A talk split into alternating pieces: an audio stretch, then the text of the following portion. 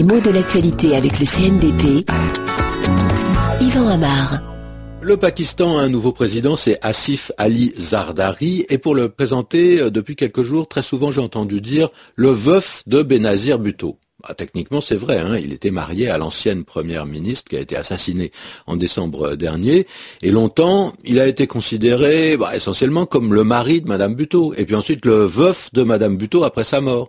Ça contraste avec les habitudes. Bah, on sait que les femmes sont beaucoup moins nombreuses que les hommes à des postes de décision politique. Donc on entend souvent parler de la femme d'un homme politique ou de la veuve d'un homme politique si l'homme vient à mourir, beaucoup plus que du mari ou du veuf d'une femme politique, parce qu'il y a moins de femmes en politique. Alors veuf ou veuve au féminin, on sait bien ce que ça veut dire. Il s'agit de l'état de quelqu'un dont le conjoint est mort. Le mot est plus fréquent au féminin. Ça s'explique par toute une tradition de domination masculine. Hein. Euh, on a pu dire très longtemps que le statut social, la figure sociale d'un homme dont l'épouse était morte, ne changeait pas radicalement.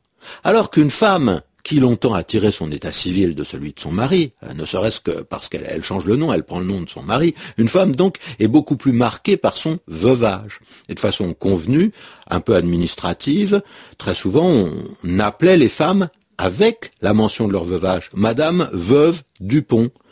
Être veuve, c'est un état civil, alors que être veuf, bah, c'est un attribut parmi d'autres. Et souvent, à la campagne par exemple, ou dans des villages de petites villes où l'histoire des familles est connue de tous, on appelle par ce titre telle ou telle femme dont le mari est mort, la veuve Coudert. Je prends cet exemple parce que ça a été le titre d'un roman et d'un film.